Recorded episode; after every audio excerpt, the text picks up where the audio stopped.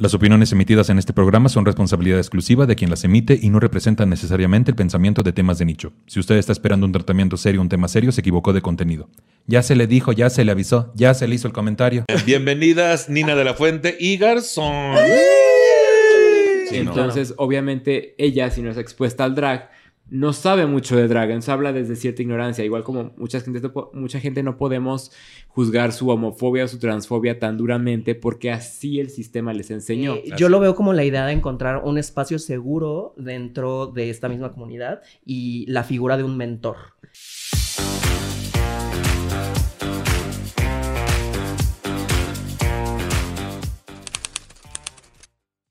Hola, ¿cómo están? Bien, qué chingón. Soy Nicho Peñavera y les doy la bienvenida a Temas de Nicho, un podcast donde cada episodio hablaremos de un tema serio de forma cómica para tratar de entenderlo mejor y dejar de considerarlo un tema de nicho, chiquechi. Ahora les quiero presentar a una mujer, no te creas. Ajá, sí, ya. Que ya no es una niña. Que ya no es una niña. Bienvenidas, Nina de la Fuente y Garzón. sí. Aplaudiendo. Esto, se vale. se vale. Esto no se vale, se debería llamar ese pinche No se vale. ¿Cómo están, muchachas? Ay, muchísimas gracias otra vez por invitarnos. Estamos de plácemes, de verdad. De, de, manteles largos. Nos encanta, nos encanta la segunda vez que venimos. De manchamanteles largos. Pero ahora, ahora, sí podemos hacer chistes, porque la vez pasada yo venía en la endocrinóloga y la Liliana Vargas. yo venía así a hablar de temas serios. La doctora Dian claro, Pérez. Claro, la, la doctora Dian Pérez. Y, y, la vez que vino aquella venía en satanista. Te satanista. En contra de los conventos. Tiren los conventos. No se van a caer, los vamos a tumbar. Los vamos, a, tirar, maldito. ¿Cómo estás, Nina? Aparte de bien pinche cruda. Bien pinche cruda, verdaderamente. Pero mira, ve nomás, me puse este vestidito color berenjena y mira, parece que me estoy cociendo al vapor, mi amor. Ay, te, hubiera puesto un ventilador, hija. y tú mira, sí ya me llegó el olorcito. Agrio, agrio. Mira, ahí la Crudo, huele. La producción te va a abrir ahí las ventanas. Ay, no, mi niña, yo nomás veo que se hace así, la verdad, la nariz. Sí, porque ella es la que está sufriendo ahorita. Hasta allá le llegó el tufo. Una dispensa, mi amor. Huele a berenjena, pero de pelado, ya se antoja. Es que me fui a dar un servicio terminando también fuiste a dar un servicio. También fui a dar un servicio a la comunidad, ya sabes. ¿La comunidad? Sí, el servicio comunitario. ¿Tú cómo estás, Garzón? Ay, muy bien, hermana. Yo, yo este, también vengo en, pijama. Yo dije, cómoda. Vamos. Cómoda. cómoda. Yo voy a la pijamada con las hermanas. A la pijamada. A la pijamada triple D es esto. triple D. ¿Por qué era triple D? Porque eran las Durango y Débora. Y Oh, ya entendí. Pues acá está Dionisio. Ahí sí te decía. Ya no quedaba. Ya Dita y Darzón. Dita y Darzón. pues vamos a hablar hoy, fíjense ustedes de las casas drag, las familias drag. De lactancia. De lactancia. ¿Les hace sentido De las casas de empeño. De las casas de empeño. ¿Cuándo? Ah, no, esa es la de la...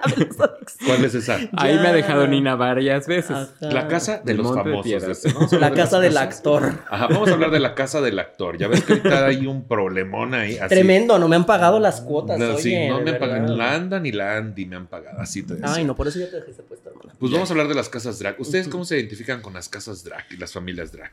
Pues esta zorrona, pinche berijona, es mi hija. Es Entonces, pues sí, yo la adopté ahí, la fui a recoger al, afuera del foro 3 de Televisa Chapultepec. No, San Ángel. San Ángel. San Ángel, porque tú haces espectáculos noticieros. Entonces, este, sí, entonces, pues ya ahí la fui, ahí la fui a recoger a mi hija y pues ya desde Me dejaron en las escaleras ahí en ya, el periférico. Ha sido una, ha sido una rémora y no se ha cansado de colgarse de mi fama. La pinche ya, ya, ya, oye, el tamaño de ese lomo, si no me aferraba, ¿qué iba a hacer? O sea, un lomo es un lomo, mi amor. Un lomo es un lomo, mira aquí.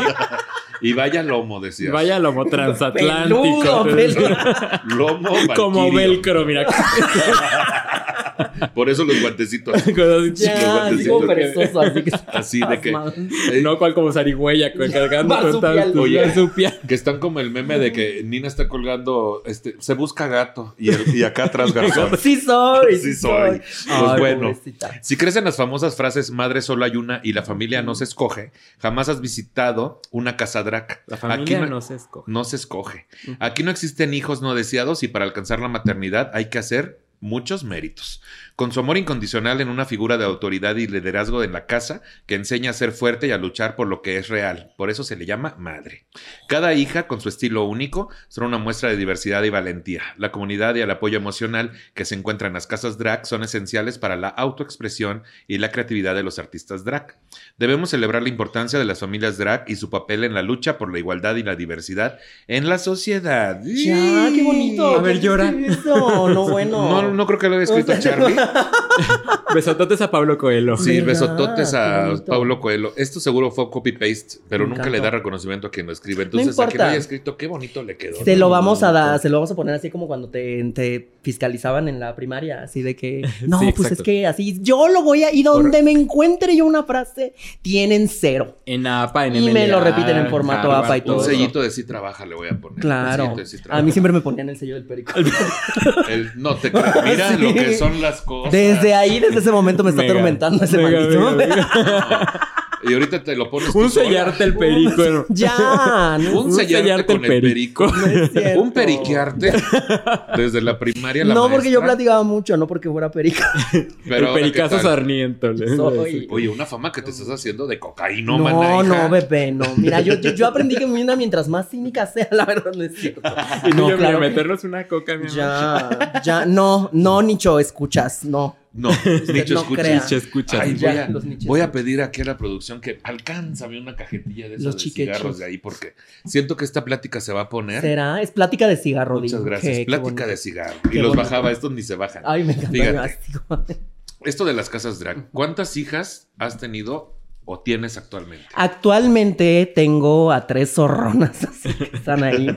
Garzón, obviamente, es la más chiquita. Eh, tengo a Suculenta, que es la del medio, la rara. Eh, ¿Y, está suculenta, te decía? Sí, está muy suculenta, mi niña. Es un arbolote, un pinche cactus, así con unas tunotas, la cabrona. Ah, unos tunones. Unos tunones. Este, Explorarle la tuna. Claro, ya, mi niña. Suculenta, que es la del medio, que les digo que es la rarita. Y la más joven. La chisqueadita. Ajá, y la más joven que se llama Androx que este, ella sí sigue haciendo drag todavía, pero se fue a vivir a la Ciudad Juárez. La mandé al exilio, ya la verdad.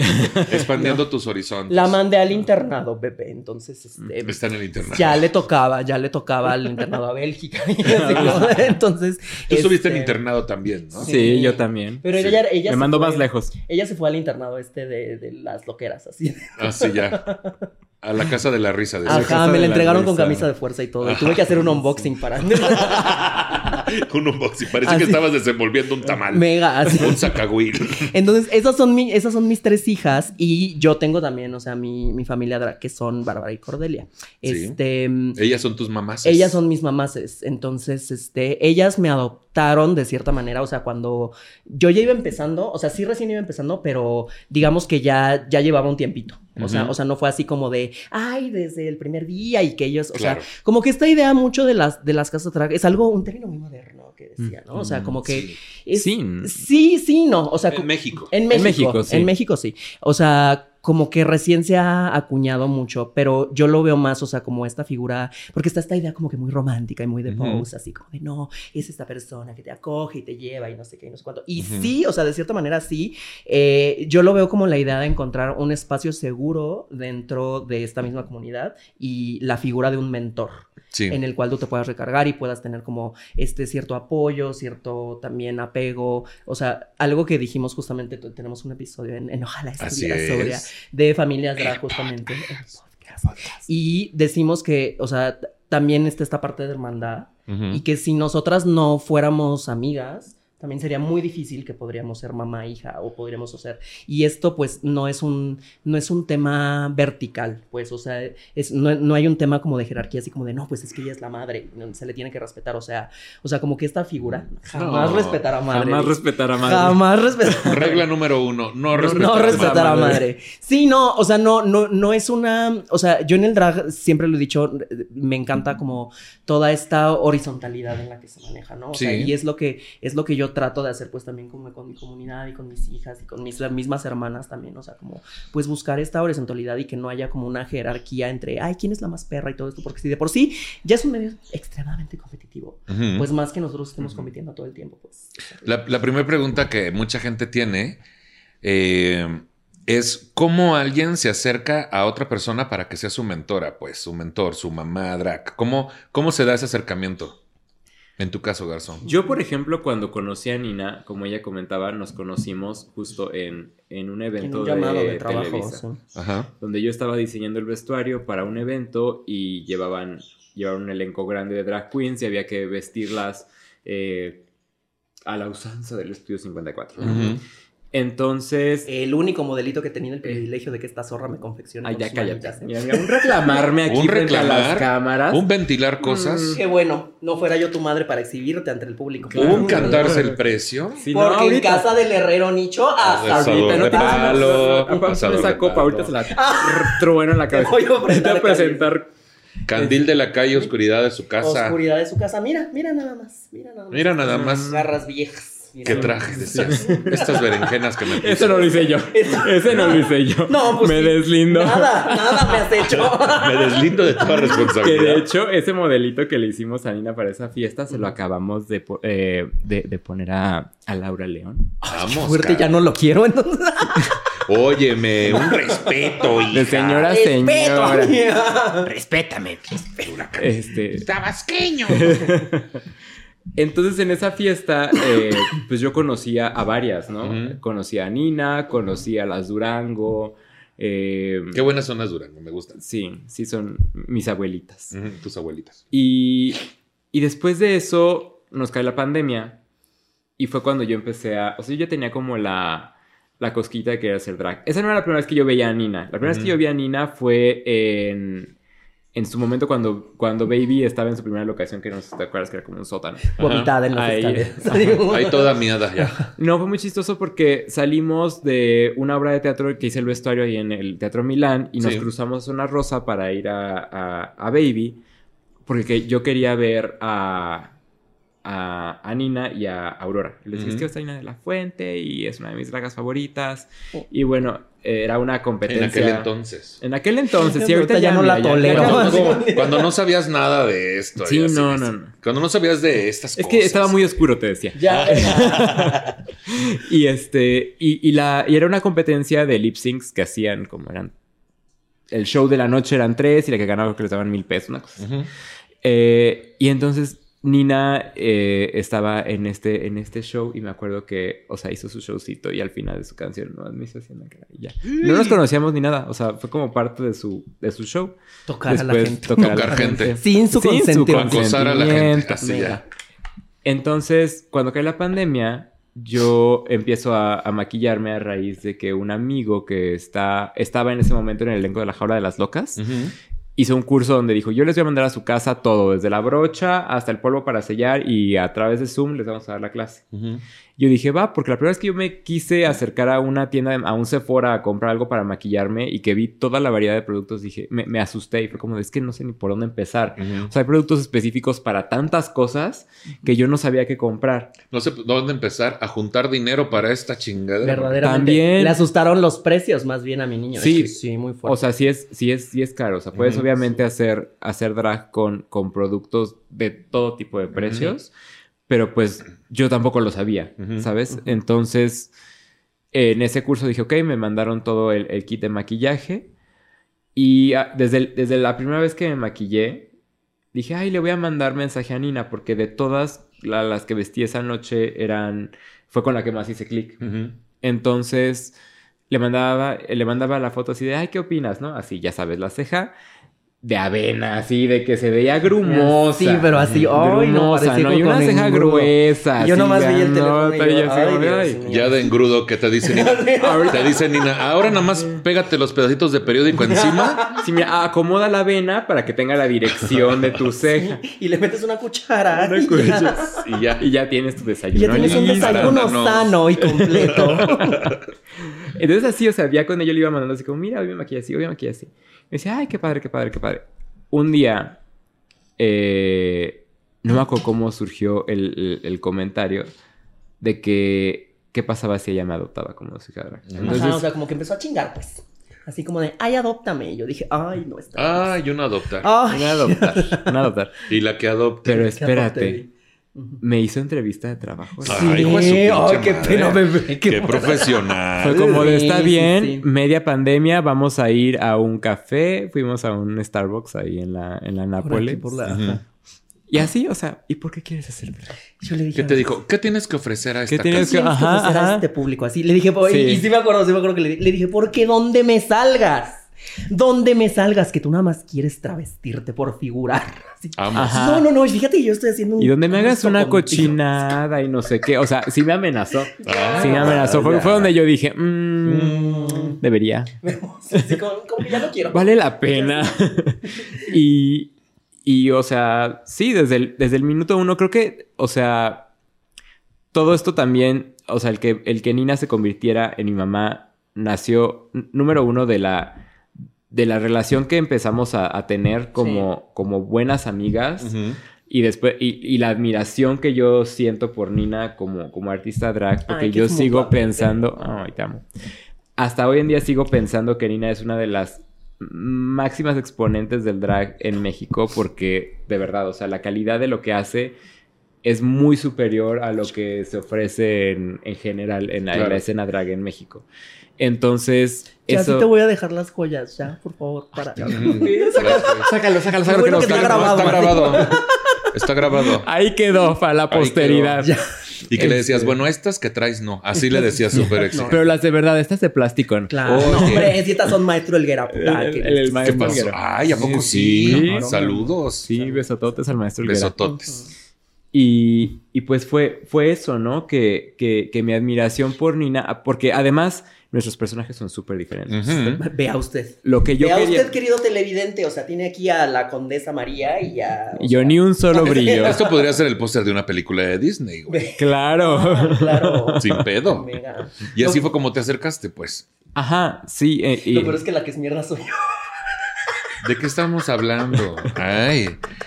Yo, no, yo jamás mente. No, no, no, no, Nicho es un pan de Dios. Yo soy un pan de Dios, ¿sí? No, y aquí me tengo que defender porque si no, no es cierto. Claro, bebé, te vienen a, te vienen a atacar a tu propia casa. Oye, imagínate, un así respeto. lo mismo pasó así cuando llegaron a mi casa a atacarme también. Así, así, cuando llegó Garzón a mi vida deseas atacarme. Pues bueno, justo sobre esto, las familias drag, también conocidas como houses en inglés, son comunidades de personas que se reúnen en torno a la cultura drag, que implica la interpretación de personajes a través de la actuación y el uso de ropa y maquillaje llamativos y exagerados. Cada familia exagerados, dice aquí. ¿Qué? No sé, no sé por qué dirá eso. Es una casual, un outfit de esto, esto, para ir a esto, esto, que me puse. Es mi corona de paseo, es mi tiara de paseo. Corona de paseo. Es mi tiara de paseo. Mi corona de paseo. Cada familia drag es liderada por una madre drag, quien actúa como figura maternal y brinda orientación y apoyo emocional. Bueno, vemos. Ah, a sus hijas drag, eh. quienes son miembros de la familia. Dije sí. Ahí les va un poco de historia. Las familias drag surgieron en la década de 1980 como una forma de brindar apoyo y comunidad a personas LGBT LGBTQ, que a menudo eran marginadas por la sociedad. En la actualidad, las familias drag siguen siendo una forma importante de crear comunidad y fomentar la inclusión y el respeto a la diversidad. Suelen tener su propio conjunto de valores y normas que pueden incluir el respeto por la diversidad, el apoyo mutuo, la creatividad y la autenticidad. Las familias drag a menudo participan en competiciones de drags o balls en las que los miembros, ay, ¿qué? El miembro, los miembros al aire. en la que los miembros se ocultan, no es cierto, en la que los miembros compiten en diferentes categorías como el estilo de vestimenta, la actuación y el baile. Salir de una casa para formar la propia, lejos de ver ¿Qué? Así, es que así no dice. Te voy a decir cómo dice. Permíteme tantito. Ahorita aquí lo tengo. lo tengo en la punta de la lengua. Venga, tú puedes. Salir de una casa para formar la propia, lejos de ver esta deserción como un desaire, se ve como un crecimiento como cuando los hijos dejan el hogar. Son como nietos, siempre hay rivalidad entre casas, pero se queda en la competencia. Afuera todos somos primos, tíos, sobrinos. Debajo de las madres hay dos herederas, quienes se preparan también con el objetivo de ser madres, ya sea en la misma casa o fundar otra propia. Los requisitos para pertenecer a una casa varían en cada caso. Algunos mantienen cerrada su membresía, vamos cabrón, y en otras solicitan primero haber sido alumnos en las clases de VOC que se imparten en la casa. Definitivamente la Ciudad de México continúa siendo un oasis de libertad para la comunidad LGBTIQ, y aunque las casas drags buscan tener presencia en cada vez más ciudades del país, los prejuicios todavía son un obstáculo. Esto habla mucho de lo que decías de romantizar como la serie de Pose. Ajá. Que y es muy importante hacer esa diferencia, porque creo que de lo que estás hablando es, justo del ballroom, de la cultura y, y, del voguing, que eso es completamente diferente. y este, porque sí, creo que justo en el, en el ballroom, digo, yo lo he visto porque em, una de mis hijas es, es boguera. Yo tengo dos hijas. Ah, ¿Tienes sí, dos porque esta ya tiene hijas también. Ya, ya, ¿Quiénes son tus hijas? Sí. Astra Lem es la más grande y Junior Raulito Jiménez es Ah, huevo. Uy. Ay, pero Astra ya te dejó. No, no, no. Hasta tiene muchas mamás. Ah, Ajá, y ahí tengo maternidad compartida. Compartida con, Rebel, Mork. Así como. Ah, con la Rebel Mork. Ajá, yo no sé en qué momento me descuide. ah, que eso sí, así como de, ay, sí, un crecimiento y que se dejan el nido. Yo, le, yo les he dicho a estas pinches zorronas. Le dije, el día que me dejen ustedes mi casa, cabronas, no regresan y las destruyo. Entonces, güey, que ni se les ocurra, de verdad. O sea, una vez te largas del seno de, de la fuente, Eso sin articulaciones se lo permiten. Oye, pues qué sana convivencia claro, claro, es muy hermoso. Es, muy hermoso. Qué buena madre. Es, e, eso sí, eres tal cual una buena madre. Una buena madre. Una típica madre mexicana. Así, te vas de esta casa y no regresas. y te dice, oye. Porque así me ponga a chillar yo en el piso. Así no te voy a abrir la puerta porque ya está muy grandecito el joven para largarse y para hacer Eso sí, para andar teniendo sus propios hijos. no, y oye, de que mamá, unos aretes. Ah, ¿Tú piensas que yo cago dinero? Y así. y sí. Y, sí. y ah, en este caso, sí. Ya, verga, claro que ¿A poco sí? Sí, luego hay que estar limpiando, mi amor. Ay, qué fuerte. qué fuerte. Ay, no, que te... Bueno, es que sí es diferente. Estamos hablando mucho de la cultura que se dio a conocer muchísimo por Pose y en su momento por pues, Vogue hace muchos años. Paris, is Burning. Que de hecho, por ejemplo, aquí en, aquí en, o sea, yo, yo, lo que he visto a través de Astra es justo esta cuestión de que tienen sus casas y a veces las casas se disuelven y entonces cuando Puede, que esté diciendo una barbaridad, pero tengo entendido que cuando no tienen una casa se les llama 007. Ah, Entonces eres, por ejemplo, este uno de los hijos de Suculenta que está en el Vogue es Incendio 007 porque no tiene casa. Oh. Pero cuando son, cuando pertenecen a otra casa, ya sean las Mutante, las Apocaliptic, este, las Durango, eh, las Magdalena. No, esas estamos hablando de casas de Vogue. Ah, de Vogue. Son Vogue. Ajá. Es Apocaliptic, hay otra. Este, Ahí sí te deslindas de machos, una. Este. Las Magdalena. Magdalenas, machos. ¿Dónde podemos ver eh, esta cultura del, del bol en México? Porque sí hay gente que tiene sus casas y que están haciendo Hay en todo el país. pero en la Ciudad de México definitivamente está muy centralizado también. Sí. ¿Dónde lo podemos ver? pero, pero ¿en qué lugares, por ejemplo, ahorita? Pues es que antes, o sea, o sea cuando, cuando, yo empecé a hacer drag, así por ahí por el paleolítico también, o sea, como que apenas estaba ahí también Que, que hacías tu maquillaje con, con, chinchilla, con chinchilla, y, cochinilla, los diferentes pigmentos rojos. Enseñamos el maquillaje con cal. Sí, sí, sí. Y esas pinturas rupestres en realidad es donde se desmaquillaban. Ahí se desmaquillaban, eran los pañuelos desechables. ahí está. ay, qué bonito toro, ¿no? Es sí, qué bonito toro. Era la nariz de Oye, qué bonito toro. No, fue Nina que le empezó, se empezó a rascar. Se rascó. Qué pesada. Se ponía más de la luna. Mientras, y la, así. Ya, Qué feas. Qué feas, pinches, muy burlarse. sí, no, en ese tiempo había como ciertos espacios en el centro histórico aquí. Que eran, uno se llamaba Punto Osadera, creo. Y otro, ya, ya, no me acuerdo cuál. O sea, que hacían como estos. Ajá, el Templo Mayor. No, hacían estos, estos, eh, las bolas que les. Que las, les bolas. Ajá, las bolas que les decían así, o sea, como que semanalmente. ¿Tú has hecho bolas en el centro sí, sí he hecho bolas. A veces. Bastantes. A veces bastantes. Pero sí hay una diferenciación entre esto que estamos hablando de 1980, de estas primeras casas drag. Sí, claro. Que tenía mucho que ver también con el inicio de una pandemia, pues tal cual como lo es el VIH, y también un, una grave, este, que hasta la fecha, ¿no? Pero en el momento era muy marcado como el VIH, las drogas y la gente viviendo en la calle por ser rechazados, por su familia, por ser gays, eran acogidos por estas personas en sus propias casas, por eso empezó la cultura de las casas. Es que de ahí, ajá, de ahí nace ese término, o sea, es, buscar en este espacio seguro, justamente de cuando, pues, es, muy socorrido esto en, la, en, la, comunidad, ¿no? O sea, como cuando eh, tu propia familia te rechaza, pues tú buscas a tu familia por elección. Sí. Entonces, este, pues de ahí como que nace como e, ese término tal cual.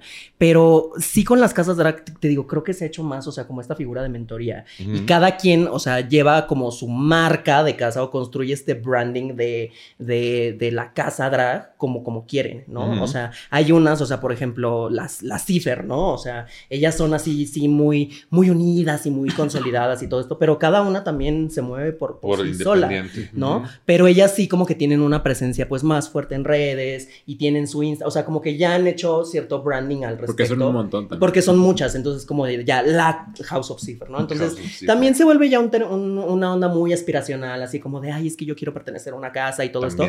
¿Necesitas pertenecer a una casa para hacer drag? No. No. no. Entonces, o sea, cuando ¿O tienes que hacer drag para pertenecer a una casa? Tampoco. O sea, tampoco. Sí, nunca. ¿O tienes que tener casa para tener una casa? Tampoco. Tampoco, no. O sea, Nina vive en una caja de cartón. De claro, jamás discrimina. Bueno, el asunto entonces es, es diferente esto que hablamos de 1980 por el contexto que había, donde surge este asunto, principalmente por los bowls, ¿no? A México, en cuanto a el bowl, aquí en México también hay diferentes casas drag. Sí y más bien casas. Casas Vogue. Y, ustedes también tienen sus casas o familias drag. Sí. Ahora, dentro, actualmente en México, tanto en el Vogue, o sea, en el Vogue como en el drag, todavía hay este factor de poderte llevar a alguien y apoyarle emocionalmente o con un lugar donde quedarse porque fue corrido a su casa, ¿sí lo han escuchado? Sí pasa sí, todavía, claro, es que sí pasa. O sea, por ejemplo, las Durango, o sea, obviamente no voy a decir quién, pero ha habido, o sea, hermanas mías que justamente Bárbara y Cordelia les abrieron las puertas de su casa. Y literal para que se quedaran ahí y para que empezaran a buscar lugares de trabajo y empezaran a hacer drag y empezaran a hacer, a capitalizarse por medio del drag. Claro. ¿No? Entonces, o sea, también, pues eso sí, o sea, depende de la responsabilidad, pero igual o sea, en el momento en el que cualquiera de mis hijas que me diga, güey, ¿sabes qué? O sea, estoy metida en este pedote, la verdad, o sea, siempre van a encontrar en mí un, un espacio en donde recargarse y todo. O sea, sí trato, o sea, no, no de hacer así como de, ay, güey, que mis hijas, o sea, de, ay, jalar así para todos lados, pero sí trato de que todas, de cierta manera, pues nos apoyemos, de que estemos en, en constante crecimiento, de que, nos, de que nos orientemos en cuanto a shows, en cuanto a recursos, inclusive, o sea, porque también luego dicen así como de, ay, pues es que pertenece a tal casa, pues se prestan todo, ¿no? O sea, tampoco. Tampoco es así. O sea, es apoyar cuando se ocupe, como una familia tal cual, güey. No es que vean por ti todo el tiempo, sino que ocupas algo, van a meterse ahí, ¿no? Sí, y además somos grandes amigas, o sea, por ejemplo, eh, Androx no está aquí en la Ciudad de México, pero eh, lo que somos su Nina y yo, este, somos muy unidas y, nos vemos constantemente y siempre estamos para apoyarnos la una a la otra y este sí también para decir nuestras verdades no sí, claro. pero es parte del argot no o sea es parte del del drag. Claro claro. Y, también de cualquier este amistad no porque creo que o sea además de que queremos eh, apoyarnos emocionalmente y apoyarnos como personas, también queremos vernos crecer como artistas. Entonces, o sea, ha habido veces que, no sé, por ejemplo, eh, que Nina me, dice así de, oye, tu maquillaje podrías cambiar. Y lo puedes ver, o sea, ve el primer episodio de Ojalá estuviera sobria y ve, y veme hoy y ya, o sea, ya han pasado muy pocos meses y eso ha sido gracias a que, a que he recibido el, consejo y el apoyo de, mi familia drag para decir, podrías Cositas. Sí, o sea, o sea, siempre también, pues, o sea, no le voy a decir, mira, pendejo, o sea, no. que sí lo haces. Sí lo haces, sí, lo, Pero por ejemplo, que sí lo hace. Pero igual, justamente igual. Señora Diff, Mariana, si estás viendo esto, por favor. Señora Diff. Pero sí, justo igual, un, eh, hace ocho días que estábamos justo en el show con Raulito y así, este, cuando terminó su show, le, dije, oye, te puedo dar, o sea, como un consejo, o sea, como para tu show drag y así todo esto. O sea, también, pues, este consejo y esta orientación, pues, es cuando se pide o sea, también tú no puedes llegar como esta figura de autoridad, así como de, ay, pues yo soy aquello. Y depende de quién venga. Depende de quién venga, pues. Y también, o sea, la forma del acercamiento. O sea, esto es un feedback constante. Que, esa semana me sentí tan en una serie, porque Mega, en, un show drag con Raulito y Nina. Y luego de ahí me fui a verlas a la loca, mientras me crucé la calle y ya, estaba yo en una fiesta leder. Me sentí muy neoyorquino yo, Increíble. Pues bueno, si usted es este, heterosexual, lo cual nosotros llamamos buga, o este, ¿cómo se llaman los de Harry Potter que no son magos? Este. Mogul. Mogul. Si usted es mogul, si usted es mogul, aquí tenemos palitos y bolitas uno, drag para bugas. Ahí le va. Ay, qué bonito. Para hacer, y ustedes me corrigen porque seguro algo está mal aquí. Hay mucho de palitos y bolitas. Mucho de palitos y bolitas, ¿eh? Mucho, mucho, palitos, y bolitas. Para ser drag no es requisito ser homosexual ni tampoco transgénero o transexual. En realidad, ser drag tiene más que ver con una expresión artística que, en una expresión, que con una expresión sexual. Dentro de los tipos del drag se encuentran bio queen, que es una mujer biológica que se convierte en drag queen. ¿Estamos bien? Mm, digamos que estos términos ya están muy, este... Mujer biológica ya está muy... Sí, están como que ya más desactualizados y también caben en una caja muy binaria. Pues. O sea, es, drag, punto. O sea, vas a ser drag king, drag queen o no importa tu género, tu orientación, tu expresión, o sea, lo, que sea. Digamos que aquí la corrección sería, si eres mujer y, y haces drag, eres drag queen. Porque no tienes que ser una mujer biológica y que está súper mal el término. Puedes ser una chica trans. Eh, eres, eres una chica trans, haces drag en femenino. Sí, o sea, si te identificas como mujer. eres. eres eh, y haces drag. Bio queen. Hacia lo femenino. eres bio queen. No, se, le, se le conoce como hyper queen. Hyper queen. Hyper. Hyper, queen. Pero igual también como, hiper. Hiper, ok. Y es el, el, hecho nada más es ser mujer, que te identifiques como mujer. Te identificas como mujer y tu drag se orienta hacia lo hacia, lo la, femenino. La, feminidad exacerbada, ¿no? O sea, porque, o sea, insisto, o sea, para, para, para el drag, o sea, el chiste de, de, hacer drag es como que romper y, y challengear como todos estos estereotipos de género que se nos han impuesto como sociedad y elevarlos para crear un personaje con fines de entretenimiento. Pero digamos... también, porque incluso, eh, o sea, trasciende lo humano. Por ejemplo, suculenta de pronto es un cactus. Una planta, claro. Y de pronto, por ejemplo, mi hija Astra, que es una mujer trans, eh, no se identifica como drag queen. Ella es una artista drag que hace drag mutante. Entonces lo lleva hacia este terreno como de la ciencia ficción y la caracterización y todo esto. Sí y no es precisamente ni femenino ni masculino. Es que, es que ya había el problema. Aquí dice Fuente de Investigación, Frente Nacional de la Lucha por la Familia. Ay, con razón. De eso no, es cierto. a toda Nina de la fuente. Fuente, de la fuente. Fuente de la fuente. No, pero justo vamos a explicarle con palitos y bolitas. Entonces, si yo dijera alguien que se identifica como mujer, como mujer que hace drag muy a lo femenino es Hyper Queen. No, es drag queen. Es drag queen. Es drag queen. Pero si tuviéramos que ponerle una clasificación, así Pues sí, es Hyper Queen, pero pues, o sea, este término del Hyper Queen o el Hyper King entra desde una, te digo, de una caja muy binaria. O sea, es como drag king, Como de eres hombre, eres mujer y solo puedes ser drag. Una de un tipo o de otro tipo. Ok. Bueno, acá dice, dentro de los tipos de drag está bueno esto que mencionábamos, que todo es drag, ¿sí? Porque uno nace desnudo y el resto es drag, ¿no? Ay, qué bonita frase. Qué bonita frase. Se me ocurrió ahorita, ¿verdad? Se me ocurrió ahorita. Y mira, y si no puedes amarte a ti misma, ¿cómo esperas que alguien más te ame? ¡Wow! Mira la maestra. Toda una poeta. Y, eh, fíjate esta, dos reinas están frente a mí. Y, solo una podrá. ¿Y qué pasó? ¿No? y no la caguen. no, es que yo soy. Yo traigo todo, todo yo creo aquí. Que podría hostear un concurso. ¿Verdad que sí? Oye, nunca se ha hecho eso. Diles, porque a lo mejor no soy demasiado gay, nunca me invitan a ningún proyecto. Ahí están todas. Menos yo. Ay, estoy bien harto. Yo soy maestro de comedia, me lleva la chingada. Bueno. Entonces, chingo a mi madre con las clasificaciones, ¿es lo que dijimos? No, no, no, no, sigue, sigue, porque creo que es importante. son importantes No, pues es que si Nina me deja, porque también. porque cómo interrumpe. ¿Cómo interrumpe la No, porque cómo me echa por el piso mi investigación que ni la hice yo. Ahí te va. Bueno, entonces, si dice acá que te identificas como hombre y entonces haces drag muy hacia lo masculino, dice aquí que es bioking. O sería Hyper, King. Hyper King. Que tenemos a Memo a Paco, a Paper. A, esta, ¿cómo, se llama este? Milk este de RuPaul. Milk, ajá, como que ha mm, fluctuado sí, entre como que va y viene. Ah, no, ella es bio, no, e, ella es drag queen. Ella es drag, queen, pero sí, claro. Lleva porque se identifica como, como hombre y hace drag en femenino. Y también los ha llevado a otros lugares, ¿no? Y también, ah, creo que tú estás hablando de Gottmik. Gottmik. Que Gottmik significa que es un hombre trans que hace drag femenino. Sí, por lo mismo, si se identifica como hombre y hace drag en femenino, es drag queen. Ajá. Es que le estoy tratando de facilitar aquí a las personas heterosexuales. Al buga ya en casita. Al, buga en casita. Entonces, así ahorita, así nerviosísimo en el periférico. Ya sé. Ah, hyper. Sí, no, sí, ¿sabes qué? mejor les digo quitando sus derechos. No, esto es mucho. Yo mejor les sigo diciendo jotos a todos. No, para, mí, para mí todos son jotos. Es que, es que, es que. Es, putitos, putitos, hay que decirle. ¿Cómo es? No, son jotitos, son maripositas. No, el asunto es el Porque ahora como se les dice que gays. Es que por algo. No, no, no. Mira, justamente, justamente las clasificaciones y se hicieron. Para, sí, para visibilizar. Para visibilizar, para que entiendan un poquito. Es el, es el para dummies. Esto es drag para dummies. Entonces, me identifico como mujer y hago drag en femenino, soy hyper. Hyper queen. queen. Me identifico como hombre y hago drag en, en masculino. soy hyper, king. ¿Sí? Reina, rey.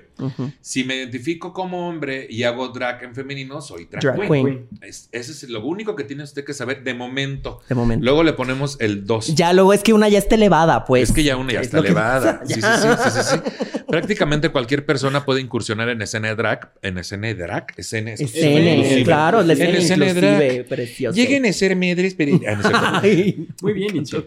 Pero muy pocas llegan a ser madres. Para ser madre necesitas ganarte el reconocimiento de la comunidad. ¿Necesitas qué? Un útero. y ahí sí, si eres joto, ya te chingaste. Así ya, así ya, gracias. Se canceló el programa. Ya, Cancelada yo al rato ahí. Ay, no, ya al lado.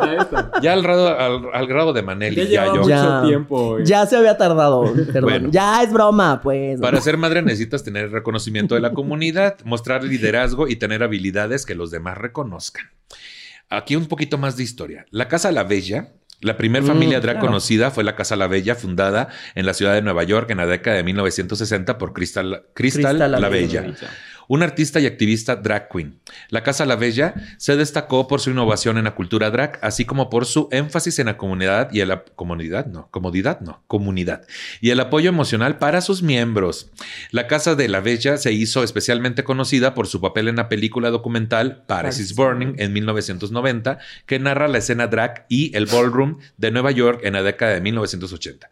La película presenta a varios miembros de la Casa de la Bella, así como otras familias drag, y destaca su importancia como una fuente de apoyo y empoderamiento para la comunidad LGBTQ, negra y latina en Nueva York. La Casa La Bella. Que creo que justo también parte del nacimiento de la cultura del ballroom tiene que ver con eh, crear un espacio seguro, no solamente para la comunidad LGBT, sino para la comunidad LGBT negra. Sí. También, y latina, ¿no? Sí, porque seamos, o sea, toda la cultura del ballroom y toda la cultura del drag siempre ha sido sostenida por mujeres trans y la gente Por las disidencias. Así justamente. es. Entonces ya, eh, o sea, es, es, es, de lo que hablábamos cuando fuiste al, al, al podcast, ¿no? de, esta pirámide como de privilegios. De privilegios donde, pues sí, cuando eres una mujer trans de color, ya, o sea, está, y más en esa época estabas en, el fondo del mar. Entonces creo que justo el, el, de lo que habla esta, esta película, que es muy recomendable, ahí tiene sus bretes de que sí. Sí, ya ahorita. Ajá. ya hoy día también ves cosas así como extremadamente transfóbicas y misóginas. Pero, pues, justamente, o sea, sí siento un presente muy fuerte, ¿no? O sea, y, y, ves como todo, todas estas personas que son, o sea, son personas reales porque es una película documental. Sí, es un documento histórico. ajá. O sea, realmente de las problemáticas que, que tenían en ese tiempo, cómo se enfrentaban a adicciones, cómo se enfrentaban a un mundo que los rechazaba, cómo se enfrentaban a la carencia de medicamentos, a un estado de salud precario, o sea, todo eso, o sea, como... Al tener que pasar. Y, y, a su, vez, a cómo también poder sostener este personaje y este compromiso con, con, con el bolo, con el, con el certamen al que se iban a, a, a inscribir ahí. Entonces, pues era... Era un desmadre. Y también era mucho buscar la validación que no tenían por parte del resto de la sociedad. Sí. Tener un núcleo donde presentarse y tener validación como personas importantes, necesarias. Incluso trabajar. Y expresándote realmente como quien eres. Porque justo mucho, mucho de lo que hablan, hablan de esta cosa del passing, ¿no? Que bueno, sí es un tema más de la comunidad. Bueno, nos atañe a todos, pero en, en, el, en particular en el documental habla de la, de la gente trans y de cómo a través del drag, y es algo que después permeó esta cosa del realness, de tener que pasar como una mujer eh, cis ante los ojos de la sociedad para ser eh, válides, ¿no? Entonces, eh, y, es algo que se está tratando de quitar porque creo que a principios de la de los 2000 y así era como muy Y de hecho todavía, incluso hace poco hubo esta cosa de que en un em, en entrevista de la más draga o así, esta, esta Jerry dijo que sobre Braulio 8000, que hace drag alternativo, que, que, para ella no era drag. Porque no estaba en femenino. Que porque no estaba bonito, que porque no traía una pestaña putona. Pues es que también a quien es que a quienes estamos haciendo famosos y quiénes son nuestros líderes de opinión. Claro, claro. O sea, y es, y es, y es una cuestión de también nosotros como comunidad. Es algo que yo, que, que, que yo tengo mucho como en la cabeza, esta cuestión de que no todos nacemos con la verdad absoluta. Entonces, obviamente, ella, si no es expuesta al drag, no sabe mucho de dragons, habla desde cierta ignorancia, igual como mucha gente, mucha gente no podemos juzgar su homofobia o su transfobia tan duramente porque así el sistema les enseñó. Así es, en ese sistema crecieron. Es un proceso donde ni siquiera nosotros lo conocemos en absoluto, o sea... Compasión, pues, hacia el, hacia el resto, tanto al, al tanto a quien agrede como a quien se siente agredido porque porque venimos de sistemas bien diferentes y hemos tenido experiencias bien diferentes. No es lo mismo ser gay aquí en Ciudad de México que ser gay en Monterrey o en Durango o en Mérida. O sea, eh, y desde la compasión se puede justo propiciar más el diálogo, porque si viene una agresión directa a una persona que no entiende cómo es que agredió, va a responder con agresión. Exacto. Desde su ignorancia. Tú respeta mi proceso y yo voy a respetar el tuyo. Exacto. Porque, y es, o sea, y sí, creo que eh, fue incorrecto lo que dijo esta persona respecto al drag de Braulio, pero también es esta, esta cosa que se empieza a ver en este documental del realness y del passing y de cómo hubo una época en la que solo una draga solo era válida mientras más natural. natural. Sí. claro, entre comillas, claro. No hay nada natural. Y esto permeó justamente en Norteamérica, permeó mucho también a los certámenes de belleza drag y, de belleza de transformista que se hacía, o sea, todo Miss Pageant, Miss USA, Miss Continental, Miss Gay America, o sea, todo esto. Incluso en las reglas que todavía están vigentes, o sea, en, en Miss Gay America no puedes, o sea, no puedes ni siquiera tener un maquillaje drag, o sea, tiene que ser cierto maquillaje hasta cierto nivel porque si no ya pasa mucho. Y no puedes tener ni siquiera ningún tipo de intervención quirúrgica para poder ingresar a este, a este tipo de sector. Vamos, cabrón. O sea, porque si es como un, pedo de, según esto, es el female impersonator que le, que le llaman. El, personalizador o el ¿Cómo se dice? Sí, es female impersonator, o sea, es como pues, transformista. Transformista. Sí, o sea, tienes que crear una ilusión desde cero. Ajá, exacto. Y si lo llevan a un pedo, pues bien, pues muy binario, pues, o sea, como de que tienes que tener claro. este cispassing tal cual y tienes que ser mujer. Así. Qué locochón. Y están vigentes esas reglas todavía, dices. Pues hablando un poco de historia de las familias drag, sería injusto e incorrecto nombrar algunas familias drag como más importantes que otras, ya que todas ellas han contribuido en alguna manera al desarrollo de la cultura drag y fortalecimiento de la cultura LGBTQ. Sin embargo, es importante mencionar algunas de las familias drag más influyentes de la historia de la cultura drag, como la House of La Bella, que fue fundada en Nueva York en 1977 por Crystal La Bella, una artista drag que luchó por igualmente las oportunidades para la escena drag y se convirtió en un ícono de la cultura drag y es considerada fundadora por muchos. Otra casa drag notable es la House of Ninja, fundada por Willy Ninja en la década de 1980 en Nueva York. La House of Ninja es conocida por su enfoque en el voguing, en el estilo de baile popularizado en la década de los 90 por Madonna. Que de hecho Willy Ninja aparece, me parece. En el sí, sí aparece. Y además fue el coreógrafo. También. Además de estas casas drag, también hay otras como la House of, eh, por eso, House of Extravaganza, la House of Dupré, la House of Ebony y muchas más que han sido importantes en la promoción de la igualdad y la diversidad en la sociedad y en el fortalecimiento de la cultura drag en todo el mundo. ¿Qué casas drag? Entiendo que esto viene de una cultura más gringa, pero en México, ¿qué casas drag tenemos? Ahorita ya mencionaron algunas de, de voguing, pero ¿qué casas drag tenemos este, aquí en este país? Pues es que te digo, eh, o sea, depende como más bien del marketing que le haga cada, o sea, cada casa, su familia.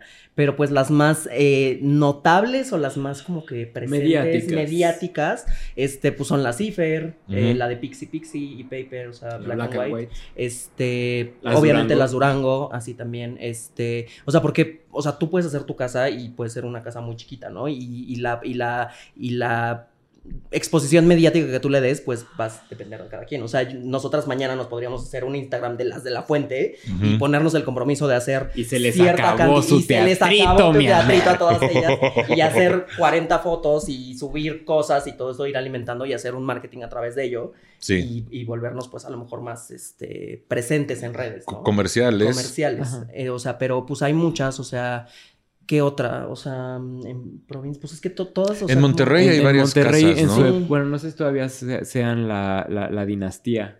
Ah, claro, la, dinastía, sí, la de Guajardo. Guajardo y oh. todas sus hijas. Guajardo, Kylie. La Silla. Sí. Ay, que yo estaba muy enojado con Guajardo en su temporada. Qué enojado estaba. Porque lo acababa de ver en, en, en otro concurso y fui su super mega ultra fan. Y cuando la veo en esta temporada, en la final, Uy, un coraje que me dio. Creo que hasta en Twitter le puse algo. Ay, qué horror, qué tóxico. No, qué terror que Una disculpa, Guajardo. pero de que sabe hacer televisión, sabe hacer televisión, ah, cabrón. pero bueno, hablemos ahora de drag y voguing. El voguing es un estilo de baile que se originó en la comunidad drag y ballroom en Nueva York en la década de los 80. Se caracteriza por movimientos rápidos y precisos de los brazos y las piernas y por poses extravagantes como, los, míos, como los tuyos, rápido, todo rápido. Rápidos, extravagantes, fluidos. No, es que de veras. Yo en la audición de la En la audición de la más draga decías. Estos movimientos y poses extravagantes se asemejan a las poses de las modelos en las revistas de moda. El voguing se convirtió en una parte integral de la cultura ballroom, una subcultura LGBTQ+, en la que se realizan competencias de baile entre diferentes casas drag o equipos de baile. En estas competencias, las casas drag y los equipos de baile se enfrentan en diferentes categorías, incluyendo el voguing. El voguing se convirtió en una forma de expresión artística y política para la comunidad ballroom, ya que se permitía a los artistas del drag y a los bailarines de la comunidad mostrar su creatividad y su estilo de vida en una sociedad que a menudo les marginaba y discriminaba. Hoy en día el voguing se ha extendido más allá de la comunidad del ballroom y se ha convertido en una forma popular de baile y de expresión artística en la cultura drag. Los artistas del drag a menudo utilizan el voguing para sus presentaciones y algunos, como la famosa drag queen RuPaul, ¿Quién es RuPaul? Ay, no es cierto, es la mamá. Una Nadia Ay, nada caberienta. Han ayudado a popularizar el voguing en la cultura mainstream. Jesús, María Se acordó de mi RuPaul, por eso. Gracias, qué amable. ¿Ustedes qué opinan de toda la popularidad que le ha dado al drag en el mundo RuPaul? ¿Cuál es su opinión? Porque he escuchado drags que están muy en desacuerdo en que justamente sea un asunto tan comercial y que a veces en sus momentos ha sido como declaraciones eh, muy desafortunadas de él, que, de las cuales ya se disculpó, donde justo hablaba de que una mujer trans de cierta manera estaba haciendo trampa si hacía, o sea, porque no empezaba desde cero, ¿no? Pues es que ya justamente tiene estos, estos cánones y esta educación y esta formación de, de los payans de Miss América, que todo esto, o sea, que es que se basan meramente pues en un estereotipo completamente binario, ¿no? O sea, hombre o mujer tienes que verte así. Y justo de la cultura del ballroom, donde el realness y todo, esto, está muy, muy presente. Yo creo que es un arma de doble filo. Es un arma de doble filo, sí, muy fuerte. Porque definitivamente le debemos muchísimo. Claro a, RuPaul por, por haber haberle dado eh, visibilidad al arte drag en el mainstream.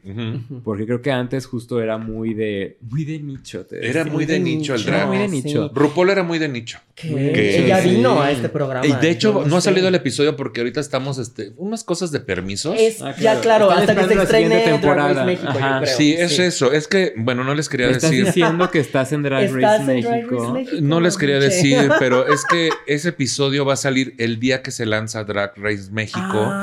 Porque RuPaul vino con todas las participantes aquí al foro. Ok. Y que, no les puedo decir nada. Pero no, no les puedo decir nada. Ay, Dios mío. No les puedo decir nada, pero les voy a decir una cosa. en Estados Unidos, RuPaul tiene a Ross Matthews y aquí tiene a la, a la hilarante. Estaría increíble que me hubieran invitado porque soy súper fan, pero no, como les digo, no soy lo suficientemente gay al parecer para los productores de ninguna cosa, de ningún programa ni reality. Pero mientras tanto, Casa Peñavera de cierta forma está presente en Drag Race México. Es lo único que puedo decir. Ah, sí. sí de cierta manera. ¿Qué? Sí, sí, está.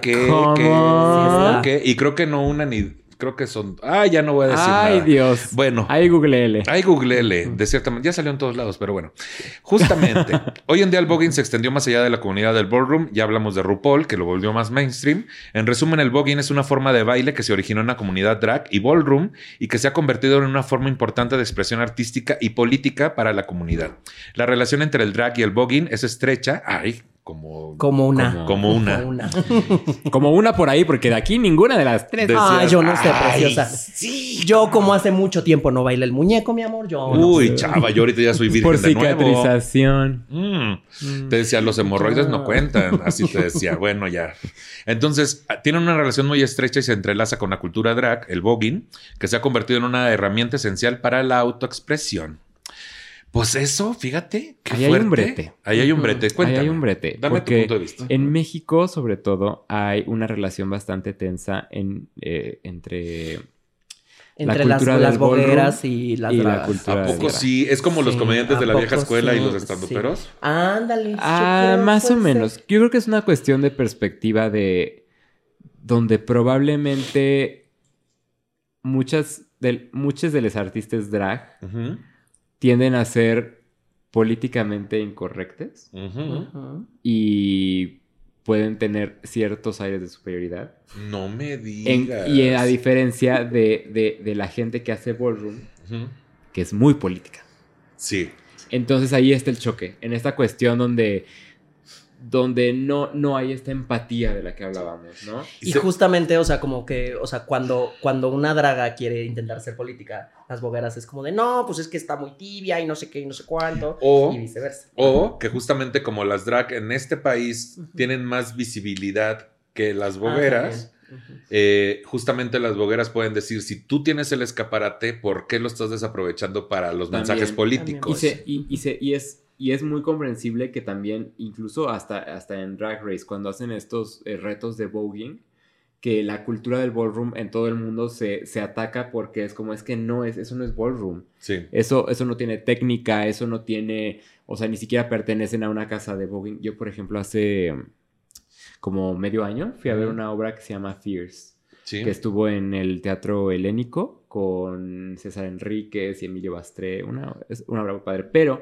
utiliza el voguing y el ballroom como, como un este, vehículo para contar la historia, ¿no? Es como que trata de, de ballroom, no trata de voguing, ni siquiera boguean, simplemente es como el vehículo para contar la historia, ¿no? Este, todo sucede en una pasarela, con el formato de tener un MC que da las, las categorías y todo esto, y cuentan la historia de una persona con VIH que conoce a otra persona y se enamora. Entonces, eh, eh, a, la mitad de la obra hay un momento donde se supone que están en un QA de este de un encuentro de sobre VIH. Sí. Y entonces abren preguntas al público por si tienen alguna preguntas sobre, el, sobre, sobre esto. Al público de, de Al público de la obra, porque además la obra es, eh, o sea, en el mismo escenario está la pasarela y, la gente está sentada en el escenario oh, alrededor de la pasarela. Se rompe la cuarta pared. Se rompe, como, como en la cultura del ballroom, que es así. Entonces, en eso, una chica se para en el público. Yo creí que era parte de la obra, pero fue como... es que ustedes están apropiando de mi cultura y esto que están haciendo y deberían invitar juezas de verdad y deberían, o sea, y se puso muy mal y yo decía, es que esto es parte de la obra. Ajá. Y, no, y fue cuando vi que, que, el, el, MC de la obra se puso como incómodo, que yo dije, a ver, están utilizando el, el, el, ballroom como, como el vehículo para contar la historia, ¿no? De cierto modo están dando visibilidad y ni siquiera están haciendo voguing, entonces al contrario, o sea, siento que en lugar de decir es mi cultura, no la toquen, permitamos que democratizarlo mm, que haya un diálogo que haya un acercamiento. no, hacerlo no hacerlo mainstream y no y no que pierda su esencia pero simplemente si lo seguimos este celando tanto y guardando como con el drag jamás va a haber una empatía de para, que nos va a convenir a, a, todos porque nos va a dar oportunidades de visibilidad, nos va a dar derechos, nos va a dar libertad.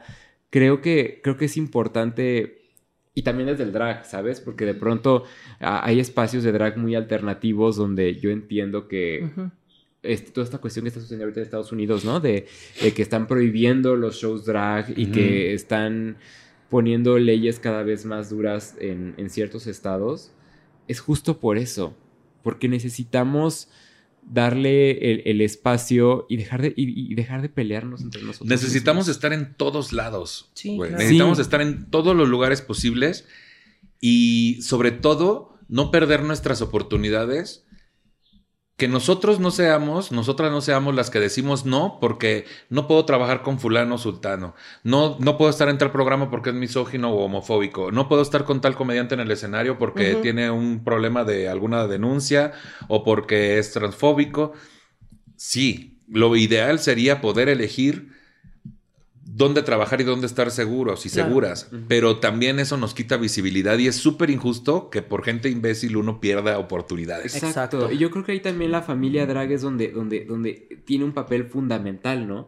Es como si cerremos filas dentro de, dentro de nuestros espacios, ¿no? Seamos una familia, seamos un grupo que, que, tiene una meta eh, común y que tiene un, un, este, una fuerza para, para redirigir esa, esa, mm, ese movimiento. Pero hagámoslo hacia afuera, ¿no? Y dejemos de, pelearnos entre, entre, entre nosotros y dejemos de, dividirnos.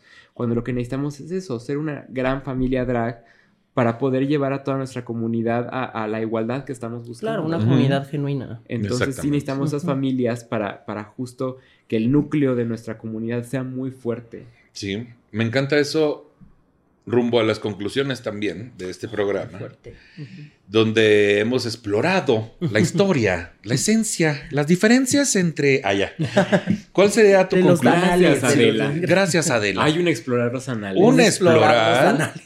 Yo ahorita me hace falta una explorar los anales de la historia. Mega. No, de la historia. ¿Quién fuera la historia? Para los anales. ¿Quién, de aquí se identifica como historia? Ay, sí, decía, ya basta. Histórica, pues acá. Ah, una cosa prehistórica. Prehistórica. prehistórica. Y tú ya posmoderna. Posmoderna. Mira, mira una moderna. Mira, una moderna, mira una moderna. ¿Cuáles serían tus conclusiones, Nina de la Fuente? Yo creo que, o sea, en, en, o sea, en, este tema justamente, o sea, de las familias, yo creo que sí es un espacio seguro, sí es buscar y generar comunidad pero es más desde un lugar desde la empatía, desde el amor hacia la disciplina drag y también hacia la compasión con la, o sea, como con la demás gente, o sea, que no sea como una figura de, una vez más, ¿no? O sea, que, que no sea algo completamente vertical, sino que sea un generar comunidad a través de nosotros, ¿no? O sea, porque también cuando, si dentro de nosotros mismos nos podemos hacer volver competitivos y volver a, o sea, como a a, ser un poquito más tóxicos entre nosotros, pues no vamos a lograr permear este mensaje de amor y de diversidad, que es, que es, lo que queremos, ¿no? Totalmente. Entonces, eh, usted si quiere hacer drag, acérquese al drag, este... A mí no, decías. a mí no, yo ya tengo. yo ya estoy grande como para tener hijos en este ¿Será, será que adoptamos una? Ay. Ay, no. No, ya. Ya. ya. Vamos no pienso dividir. decías, No, porque quieren agarrar mi, mi, cultura para así yo decía. Mi niña dijo cerrar filas y vamos a hacer... Y sobre todo tus filas uterinas, mi amor. Ahí te las vamos a cerrar. Cérrate las filas, hija. Y escóndete las pilas, hija. Entonces, verdaderamente ya no salga usted, madre. que se acerquen al drag si quieren hacer drag. Sí, acérquense y de verdad, o sea, no, no tenga miedo, busque a, o sea, no, no, una, no, no tiene que ser tu madre oficial, busquen esta figura de mentoría, acérquense a, preguntar de una manera amorosa, respetuosa y con, la, y, con la genuina intención de quiero crecer y quiero ser mejor artista, ¿no? O sea, no tiene por qué ser tu mamá, sino, güey, pregúntale a la comadre que se peina padre, que, que se ves que se viste bien, que hace show cool. Créanme que ninguna le vamos a dar un no por respuesta o la vamos a rechazar, o sea, créanme que siempre existe este espíritu de camaradería y orientación entre las vestidas. Entonces... Me encanta que digas acérquese porque quiere usted ser mejor artista. Ajá, porque lo mismo que le digo a mis alumnas, alumnos de comedia, si estás intentando hacer stand por fama y dinero, te vas a frustrar en putiza. Es lo mismo con el drag. Exactamente. Con el drag es lo mismo. O sea, cada vez brotan más. O sea, ponerse una peluca y hacerse un maquillaje perro y ponerse un, payasito estilo Valenciaga y ir a brincotear al antro. No, que tampoco te estén diciendo cosas. tampoco te estén diciendo cosas. Ya. Tus conclusiones, Garzón. Pues principalmente que chinga su madre. este, no, creo que justo la cultura del concurso nos ha afectado mucho como comunidad. Porque, o sea, empezamos con RuPaul, pero aquí en particular en México creo que esto decir de soy la más. Sí nos ha dividido bastante. Incluso te, voy a decir algo que pasó recientemente. Y, y, son mis hermanas y yo las quiero mucho y las respeto muchísimo como artistas. Pero. Pero, justamente, o sea, el tema de las perras del mal, justamente, que hayan puesto a concurso incluso a las personas que le van a abrir, todavía refuerza más este pedo de competitividad que tenemos en el, en el ámbito drag. O sea, es como de, güey, si ya conocías el talento que quieres, es como de, güey, ábreme mi show. Así como, o sea, así como Nicho nos ha invitado, así como Raulito nos ha invitado, así como, güey, ¿sabes qué? Ábreme mi show, hermana, tengo cinco pesos. Los aceptas, te voy a dar mi foro, mi teatro que renté acéptamelos y lo que sea, ¿no? Pero el, hecho de que lo hayan puesto a certamen, a concurso una vez más, o sea, como que de verdad sí refuerza mucho este, tema de la competitividad exacerbada que tiene el drag. Entonces, que es competitivo. Sí, es muy competitivo, pero como todo, pues. Ajá, claro. Pero creo que lo que va también es esta cuestión como de invalidar a otras personas y hacer su trabajo menos por, o sea, de verdad, el, el eh, yo, por ejemplo, recuerdo mucho el ambiente durante cuando estaban mandando las audiciones para esta temporada de La Más Draga. Yo empecé a trabajar en antros hace, mm, ¿qué será? Como medio año. Y, y, y, y la, el sentimiento que había entre las, entre las compañeras que habían mandado audición era como de, o sea, ya la mandaste. Eso ya no es, ya no es tu pedo o el pedo de la otra, de quién va a quedar y quién no, ¿no? Eso tomará la decisión y creo que también se, nos olvida a veces que es un reality. Eso está escrito.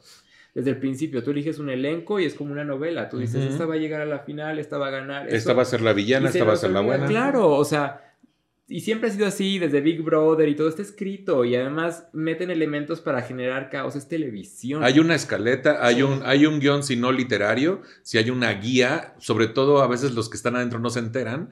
Pero la producción tiene, tiene quién va a llevar ese pandero. Y hay, arquetipos. Tienes a la, siempre tiene que haber una villana. Siempre tiene que haber una víctima. Una alternativa. Tiene que haber una alternativa. Siempre tiene, o sea, siempre... Claro. O sea, hay que es simplemente fijarnos en eso. Y siempre lo puedes ver. O sea, tú ves tú ve RuPaul o ve este, desde America's Next Top Model, ya sabes quién va a ganar desde el primer momento. También. Ya se sabe, porque es la que le dan el foco, es la que se ve, o sea... Más tiempo en cámaras, o sea... Ajá, entonces esto, esto como de, este, esta cultura de yo soy la más perra y yo soy la, la que más puede y aquí mis charrones truenan, creo que nos, nos hace olvidarnos de, el, el, principal objetivo del drag que es crear una comunidad a través de nuestras diferencias. Y expresarnos tal cual somos. Entonces, esto que estamos haciendo, para las personas que, que lo hacen por la, por las no estoy diciendo que haya buenas o malas este, razones para hacerlo, pero los que, las personas que lo hacemos por, por cuestión de, identidad, de amor, de, expresión artística, eh, creo que, creo que el, hecho de decir es como ser influencer ahora, ¿no? Es, como ser DJ en los 2000, ¿no? O sea, es, es la forma fácil que mucha gente ve para, para, para, ganar seguidores o para hacerse famoso. Sí, porque nos surge una validación, güey. Después de una pandemia que nadie podía salir a la calle que validaran nuestra existencia, hay una urgencia por mostrarse como alguien la más perra, la más lo que sea.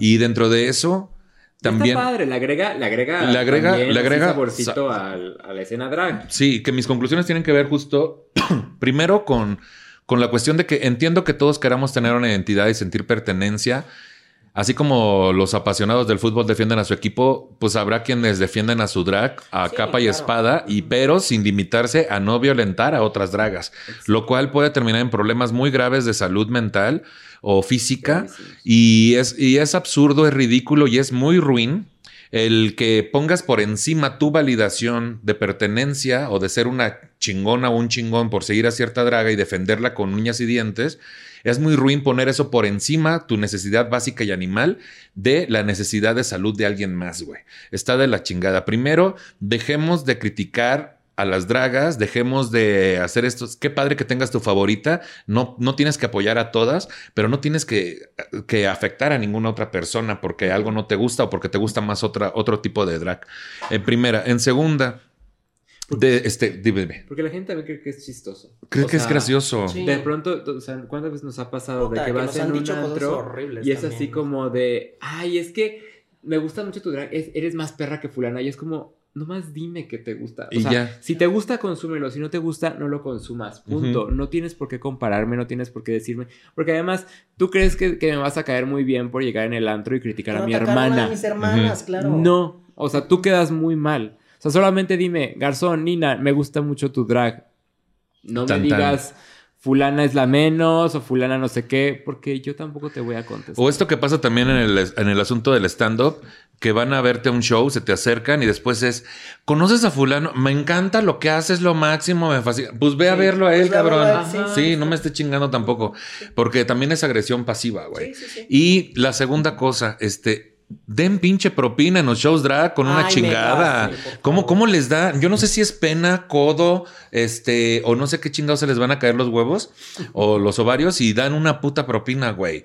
Esto sale muy caro. o sea, además es, o sea, véalo usted como una inversión tal cual. Es un momento bien bonito. O sea, o sea, cuando usted se acerca, que la travesti está dándolo todo y está brincoteando ahí en el escenario, y usted saca un billete de 20, de 50, de 100, de 200, de 500, de cualquier denominación usted la saca, tiene usted este momento íntimo con la travesti que se le queda viendo y es, es güey, es su momento. Así Entonces, de verdad, o sea, le va a costar 20 pesos. Así, ahí es donde usted se va a hacer parte del show y no gritando pendejadas ni poniendo jetas cuando alguien se caiga o se tropiece. Claro, o quedándotele viendo a la travesti y así nada más de que la ves y nomás cuántas veces no nos ha pasado que hemos visto. O sea, porque usted cree que no lo vemos, pues. Y, volvemos. Sí, vemos. Claro que, claro que se ve. Y volvemos al tema de la compasión. Entendemos que tiene que ver mucho con que somos una comunidad muy atacada que hemos aprendido a defendernos queriéndonos mostrar doblemente buenos en todo lo que hacemos. Y cuando vamos a ver un show drag o de comedia o una obra de teatro o lo que sea, somos los más críticos que des de cuenta que estuviéramos al nivel, pero estando en un escenario no podremos hacer ni un pinche cuarto de lo que hacen. Y por último, ya en mejores cosas, quiero dedicar este episodio a toda la casa Peñavera, que es mi casa de comedia, en donde justamente haciendo alusión a las casas drag de este, Estados Unidos, eh, tratar de acoger gente, sobre todo en la comunidad LGBTIQ, otorgando becas, medias becas y apoyo constante, no solo a las personas de la comunidad, sino a todos y a todas mis alumnas que en algún momento me necesiten para, ya sabes, alguna cosita de que un tallereíto, alguna cosita. mucho. Se les ha estado muy agradecidas. entrando en esto de los concursos, pues sí, es lo que mueve de repente. Entonces me buscan para tallerear y para estar más preparadas y preparados para sus concursos. Y me encanta, me encanta cuando publican flyers, cuando hacen colectivos, cuando generan lugares nuevos para hacer stand-up comedy. Y aquí mismo en Casa Peñavera hay una habitación disponible para todas ustedes. Y entonces. Ay, qué bueno, porque ya no me alcanza. ya, sé, ya sé, ya sé, pero pero no es para vivir para siempre, ¿eh? O sea, también este es para que vuelen y hagan su propia casa, te decía. Porque mira, somos Durango, somos de la Fuente, pero también siempre También son Casa Peñavera. Estas dos señoritas son parte de la Casa Peñavera y varias drag y varias personas de la comunidad LGBT. Y me da muchísimo gusto. Y pues listo, quiero agradecer a mis invitadas. Por favor, díganme sus redes sociales, dónde las siguen y dónde las ven. Nina de bajo la fuente. Y vamos a dar el comercial, ándale. Comercial. Escuche usted, ojalá estuviera sobria el podcast. Disponible todos los miércoles por YouTube y todas las audiencias digitales. Una producción de mis produces preciosísimos. Contenido hermano. Contenido, hermano. De, temas de nicho. Así es, exactamente. Tenemos un capítulo con nicho. Así es, también ahí lo puede ver. Ahí está Raulito, Mónica Escobedo, este. Mir también. Mir Ramírez también. mucha draga. Está este, estuvo Margaret ya. Estuvo Margaret. Estuvo este. Georgina, estuvo este. Las Durango. Las Durango. La maestra Paris. La maestra, maestra Amelia, todas. Todos muy buenos todos los episodios, yo los pongo para hacer mi aseo. Ay, de éxito. De éxito y mucha risa. y también vean donde están ellas dos solitas que son donde más me he reído. Entonces, este, entonces ahí la sigue la gente donde siguen Nina de la Fuente en todas las redes. Sí, Nina de la Fuente, escuchen el Zorro Podcast, hermanas, y pues ahí andamos dando lata. A mí me encuentran como arroba garzón terrible en Instagram y arroba guion bajo garzón. Ya, Román, aquí me lo pones, ya, ya. Estoy harta, cansada. Me voy a cambiar el nombre a, no sé. calzón. A Calzón. A calzón, ya. A calzón, ya. Calzón. A, María de la Fuente. María de la, la Fuente. Mari, ya. La, Mari. Así, la, la, la, este, la Garzón de la Fuente, ¿no? Está peor, ¿verdad? Sí, no, Garzón de la Fontaine. Garzón de la Fontaine. Ay, qué padre. A mí me siguen como Nicho Peñavera en todas las redes sociales. También este, quiero agradecer a Charlie Ortega por el guion para este episodio y a Les Producers por la producción del mismo. Eh, este episodio está disponible en mi canal de YouTube, Nicho Peñavera, y en todas las plataformas de podcast. Compártalo para que lleguemos a más personas. Y copiándole aquí a Nina, arranqué el Zorro Podcast en Spotify para que crezcamos de lugar. Por último, si usted se siente ofendido por el tratamiento que le hemos dado al tema y tiene un montón de sugerencias sobre cómo hacer este programa de forma correcta, le sugerimos dos cosas. Una, no nos escuche, no urge. Y dos, produzca si uno sale bien caro. Se le estuvo di y di. Hasta luego, amiguitos. Vámonos. Me estoy esperando comer este pingüino. Lo va.